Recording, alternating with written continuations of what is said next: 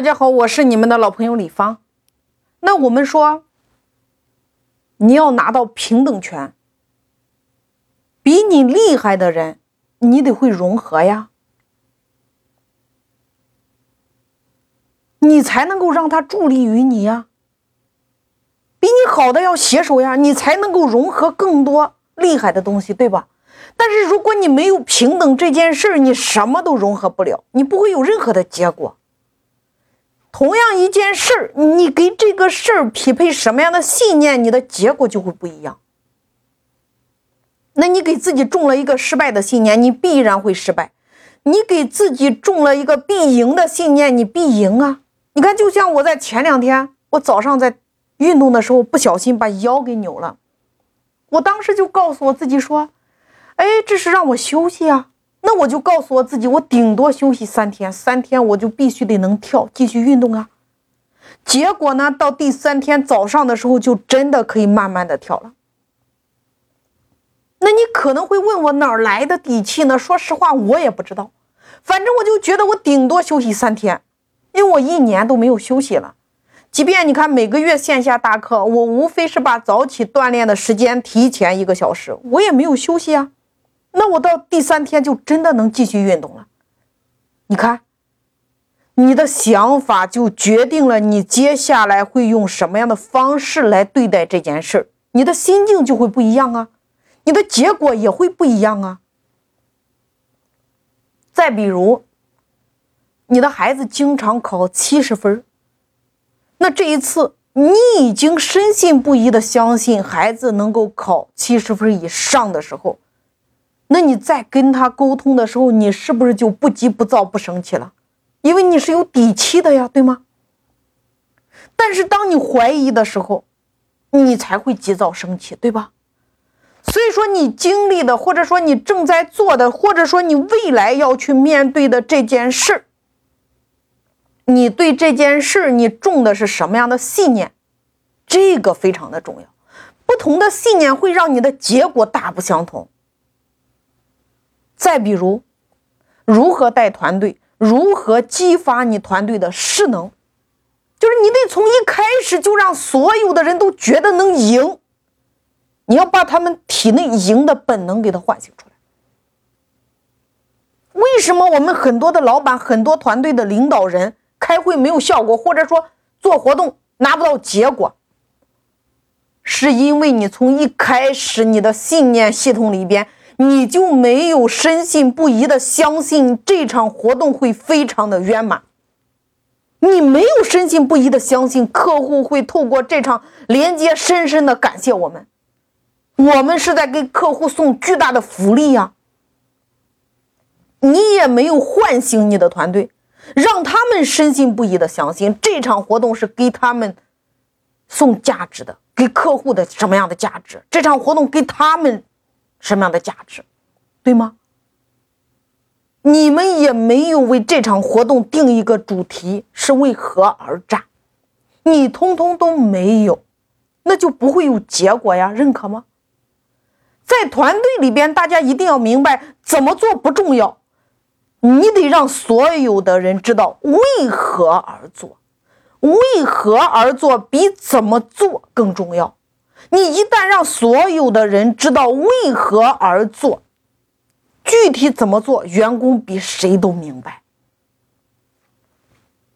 我推荐大家回头都去看看《英雄儿女》，第一部叫做《祖国召唤》，第二部叫做《保卫祖国》，保卫我的国家，要把老美打出去啊，我们才能够回家过幸福的生活呀。所有的人清不清楚为何而战？刚分到田地，美国你就来侵略我，你说我是不是要保卫我的家园？大家非常的清楚，所以人们都来了呀。那我们再来说一部影片，叫做《金刚川》。战士们为什么不怕死？因为他们清楚的知道，只有我们的前辈抛头颅、洒热血，最终才能够让我们的后代拥有美好的生活状态，所以他们的牺牲是值得的呀。那在团队里边，你说什么不重要，但是你是什么状态，你给人的感觉是什么？你给人的感觉是希望的还是没有希望的？他就决定了员工接下来会怎么干，或者说他想怎么干。为了让大家体会一下这个东西，我带大家看一支视频：曹操七万精兵战袁绍七十万，这个视频。我们来看看曹操是如何做战前动员会的。一个公司的老大现在要在打仗之前，我们在做活动之前，我们是如何动员的？大家认真观察一下曹操的那个表情、那个神态、那个眼神，他的那个语言的力度，你要认真观察到位。你要认真看一下他的团队在汇报的时候是个什么样子。我简单给大家讲一下。这个影片它讲的是，你看，曹操和袁绍他们两个要进行一个最终的一个决战。所有的人在给曹操汇报的时候，袁绍有七十万大军，有步兵，有水兵，是不是乌泱泱的全是人？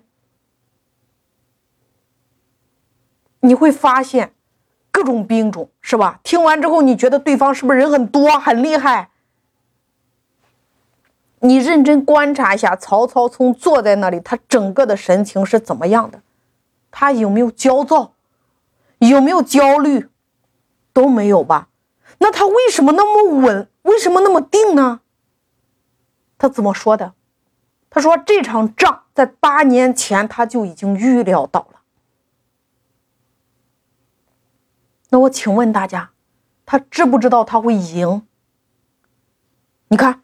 他说的话，他是不是清非常清楚自己会赢，而且八年前他都做好准备了。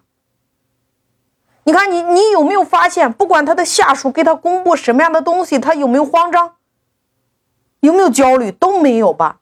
他为什么这么定？因为他有底气啊，他的底气来源于人家充分的准备。他说他八年前就已经料到。你看，百分之八十的人都赞成议和，只有两个人不同意。那请问，你生命当中有没有这么一个人呢？懂你，替你说话。你看，这个人这个时候站出来说，绝对不能议和，一定要战，因为你今天不战，以后也要战。那如果你让袁绍准备好了，那我们就根本没有任何的可能性了呀，对吧？你看。什么场合该如何配合？这个重不重要？你要问自己一个问题：你身边有没有这样的一个人？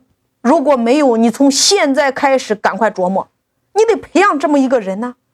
你得找这样的一个人，在你的团队里面，能听懂吗？必须找到这样的一个人，最忠诚于你的。你要教会他替你说话，你多跟他交流，慢慢的他就跟你思维上进行同频了呀。还有你生命当中有没有一直信你的朋友、支持你的能力也很强的？你要把他拉到你的公司来，成为你战队的一员，慢慢的不就同频了吗？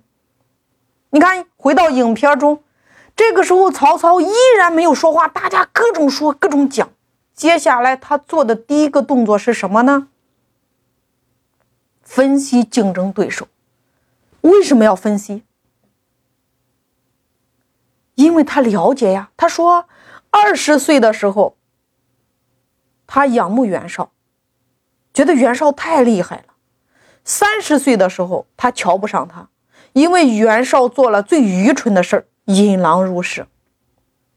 从那一刻，他就知道袁绍是一个没有智谋的人。四十岁的时候，开始蔑视他。你看，这就是老大分析对手，分析时局。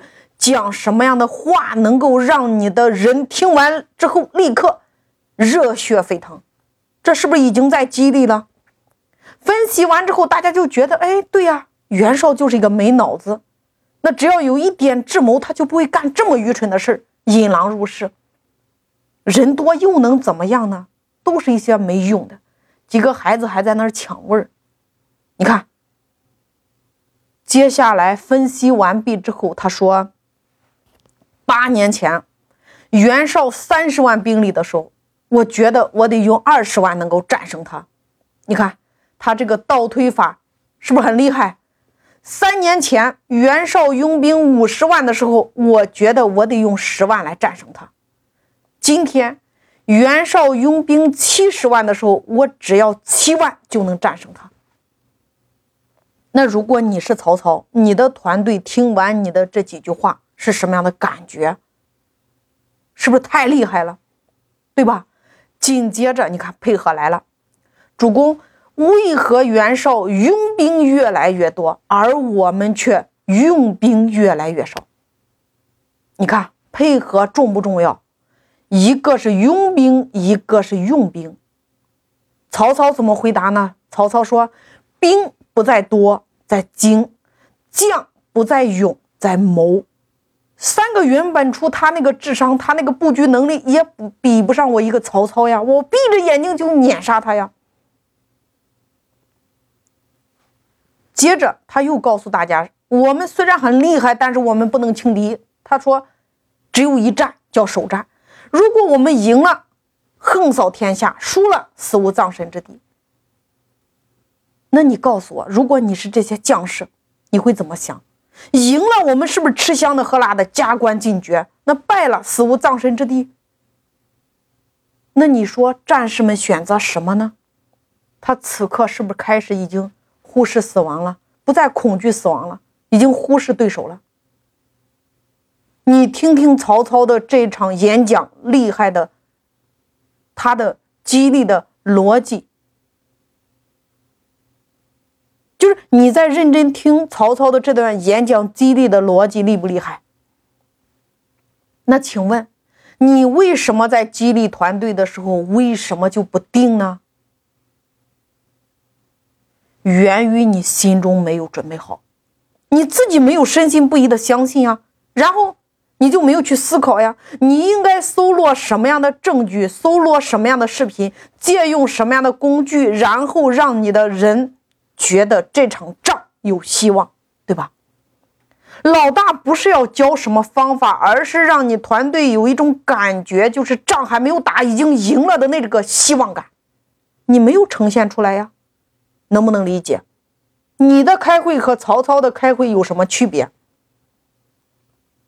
所以问问你自己，你是直接开会，还是自己在家里边清楚的知道开这场会你要什么结果，然后开始布局，有什么样的证据、什么样的素材、什么样的人可以配合我、助力我，最终达成激发的那个希望，然后大家在没有开战之前就已经赢了百分之五十。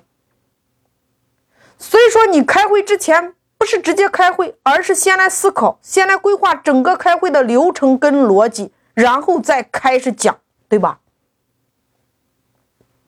我给大家一分钟的时间，你从这个视频中感知到的东西记在你的笔记本上。大家现在可以写一下，就是开会之前，你是不是已经想到赢的那个画面了？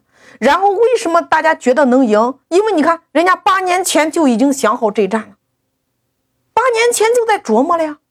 那你们想一想，老二觉得老大说的这番话是不是让大家格外的有底气？